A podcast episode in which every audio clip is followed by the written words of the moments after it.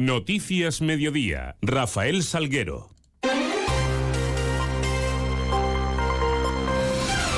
Buenas tardes, son las 2 menos 20 y 10, los minutos que nos restan para contarles qué es noticia a esta hora, en este martes 12 de diciembre, en donde la primera parada la vamos a hacer para mirar hacia esos cielos que nos acompañan y que lo harán a lo largo de la jornada. Lo hacemos con la ayuda de la Agencia Estatal de Meteorología.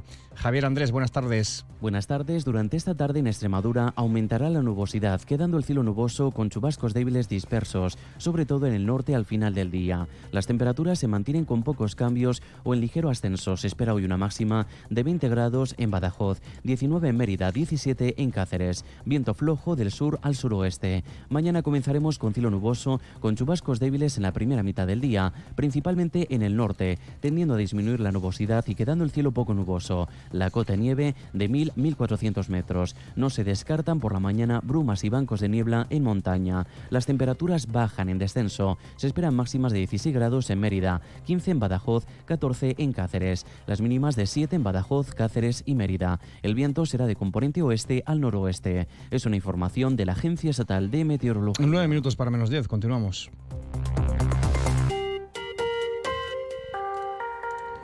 Y lo hacemos haciendo balance de ese puente de diciembre que dejábamos eh, atrás. Eh, ayer ya a un festivo en la capital eh, extremeña. Pero en este sentido les contamos que el Museo Nacional de Arte Romano de Mérida ha superado las 11.000 visitas durante el puente de la Constitución, Inmaculada y la Mártir. En concreto, la sede principal del museo fue visitada durante la pasada semana por más de 7.100 personas, siendo el viernes 8 con 1.700 y el sábado con algo más de 1.500 los días de mayor afluencia. Por su parte, la colección visigoda recibió un total de 4.058 visitantes, lo cual también supone un nuevo récord histórico para un puente de diciembre en esta instalación.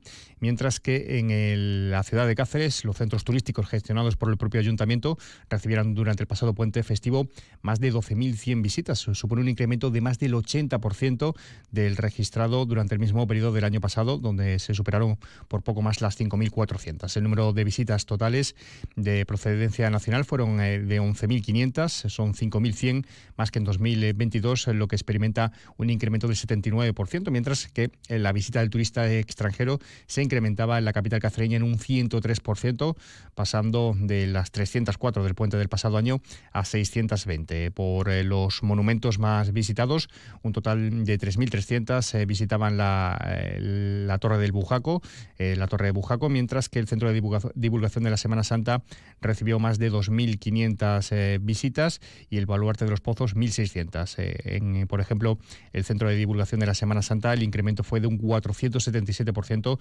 respecto a las visitantes en ese mismo periodo del año pasado. Recordar que tanto la capital cacereña como la capital extremeña eh, han tenido cifras de ocupación hotelera durante estos días en torno al 100%.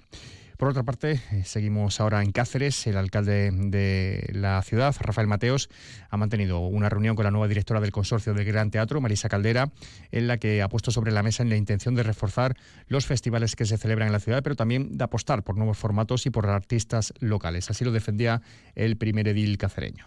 En la mañana de hoy hemos mantenido un primer encuentro con la nueva directora del consorcio Gran Teatro, donde hemos abordado cuestiones fundamentales para la ciudad de Cáceres. Cáceres es cultura y dentro de esa cultura juega un papel muy importante la labor que hace el Gran Teatro. Hemos hablado de reforzar aquellos festivales que se celebran en la ciudad de Cáceres, pero también hemos abordado otra cuestión muy importante, que es apostar por nuevos formatos, apostar por los artistas locales, sin olvidar lógicamente a los que vienen de fuera, a contribuir con su manera también de hacer cultura.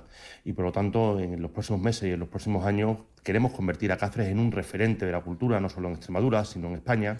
Y una firma hoy importante en la ciudad de Mérida, el Ayuntamiento meritense ha formalizado la cesión definitiva de los terrenos del centro de la Asociación Regional Parkinson Extremadura, que está ubicado en la calle Madre Remedio Rodrigo, a esta entidad con el objetivo de que pueda seguir creciendo y se pueda tener también acceso a los fondos europeos. Una cesión que comprenderá únicamente la actual parcela y ayudará a que esta entidad siga creciendo, según apuntaba el propio primer edil meritense. Gracias a esta formalización se reconoce además la estructura que la asociación ha creado en cuanto a, la lucha eh, contra el Parkinson en Extremadura y que ésta pueda acceder a los fondos europeos, incluyendo nuevas terapias o presentarse a distintos proyectos por los que se podrá ofrecer atención a más usuarios en la ciudad. Y del Parkinson a la ciberseguridad, eh, cambiando de tercio totalmente, porque les contamos que la Diputación de Cáceres habla, avanza en el plan de ciberseguridad en el territorio y en la provincia. Reúne a representantes municipales, un encuentro hoy en la capital cacereña, operadores TIC y técnicos eh, de oficinas de urbanismo de las mancomunidades para informar sobre la marcha del plan de ciberseguridad y de la extensión del 5G al territorio provincial al margen de los núcleos rurales. Así lo apuntaba el jefe de área de innovación de la Diputación, Agustín Aretio todas las entidades locales tenemos que cumplir con el esquema nacional de seguridad. ¿Vale? Eso es un requerimiento y no solamente porque sea un, requerimiento legal, sino simplemente porque si no podría afectarnos incluso el propio funcionamiento de los servicios ordinarios. Estamos manejando información de los ciudadanos, estamos manejando información de empresas, de entidades y tenemos que garantizar ¿vale? que, esta informa, que esta información se trata de la forma más correcta y segura posible, que no llegue a manos de terceros o a manos de personas o entidades que nos podrían incluso provocar daños. Onda Cero. Extremadura. Hablamos ahora de Amnistía Internacional que celebra hoy martes en Mérida el Día de los Derechos Humanos. Se conmemora cada 10 de diciembre y se va a hacer eh, esta tarde con un acto donde se va a elaborar, entre otras cuestiones, un mural relacionado con la temática y donde también intervendrá el director nacional de Amnistía, Esteban Beltrán. Concretamente, los actos tendrán lugar a partir de las 7 de la tarde en el Centro Cultural Alcazaba. Remedios Tierno es portavoz de Amnistía Internacional en Extremadura. Esta tarde en, Mérida celebraremos, como has dicho, el Día de los Derechos Humanos y el acto central va a tener lugar en el Centro Cultural Alcazaba, en la calle John Lennon. Empezaremos a las seis y media con un mural sobre los derechos humanos que va a elaborar Beatriz Serrano y a partir de las siete eh, comenzará pues el acto propiamente dicho con la presencia del director de Amnistía Internacional, Esteban Beltrán, Beltrán que hablará sobre la situación de los derechos humanos en, España.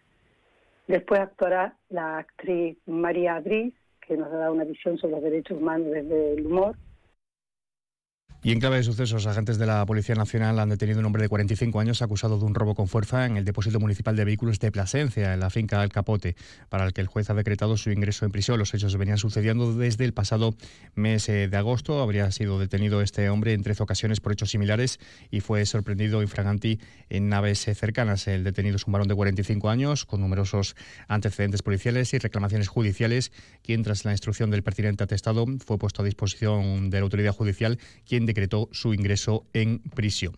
Y les hablamos también de las fiestas preuvas de Mérida, que tendrán lugar el 29 de diciembre a partir de las 6 de la tarde en la Plaza de España, con diversos eh, músicos y DJs. También habrá preuvas infantiles, en este caso eh, de forma anticipada el sábado 30 a las 12 del mediodía, en un evento en el que se van a repartir más de 2.000 paquetes de golosinas. Julio César Fuster, delegado municipal. Que se puede hacer gracias al remanente líquido de tesorería del 2022 y esto significa que gracias a la buena gestión y el superávit económico del ayuntamiento del 2022 podemos hacer este tipo de eventos, este tipo de fiesta, además de otras cosas que se han ido anunciando anteriormente y de que en el pasado pleno también eh, dimos cuenta de otras grandes inversiones que ha habido en la ciudad.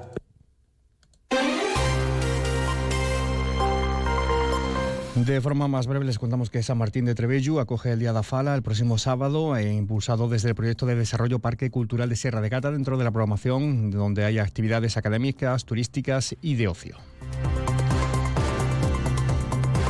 Y la ciudad de Cáceres que incrementa su oferta turística con un nuevo restaurante cafetería y un hostal boutique eh, que estarán ubicados en la calle Rosso de Luna y que se inauguran a las ocho y media de la tarde de este martes.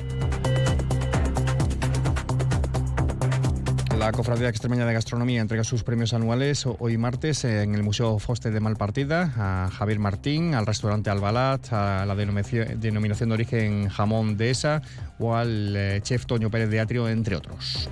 Y la sede de la Filmoteca de Extremadura a partir de las ocho y media proyecta hoy la cinta española El efecto Dharma en Cáceres a las seis y media de seis y media a siete y media, hoy martes, el poeta Basilio Sánchez estará en la Biblioteca Pública de España para comentar su última obra, El baile de los pájaros, y también se presentará Pajoteos mentales dentro del otoño literario a partir de las siete y media en el espacio Belle Arts. Además, la Coral Augusta Mérida ofrece hoy en Mérida a las 8 su tradicional concierto de Navidad en la Concatedral de Santa María. Bueno, pues escasos segundos nos separan de las 2 menos 10. Pueden seguir informados a través de nuestra web y redes sociales. Eh, les dejamos ahora con toda la información regional, toda la información de Extremadura con nuestro compañero Juan Carlos González. Pasen un feliz resto del día, un feliz martes.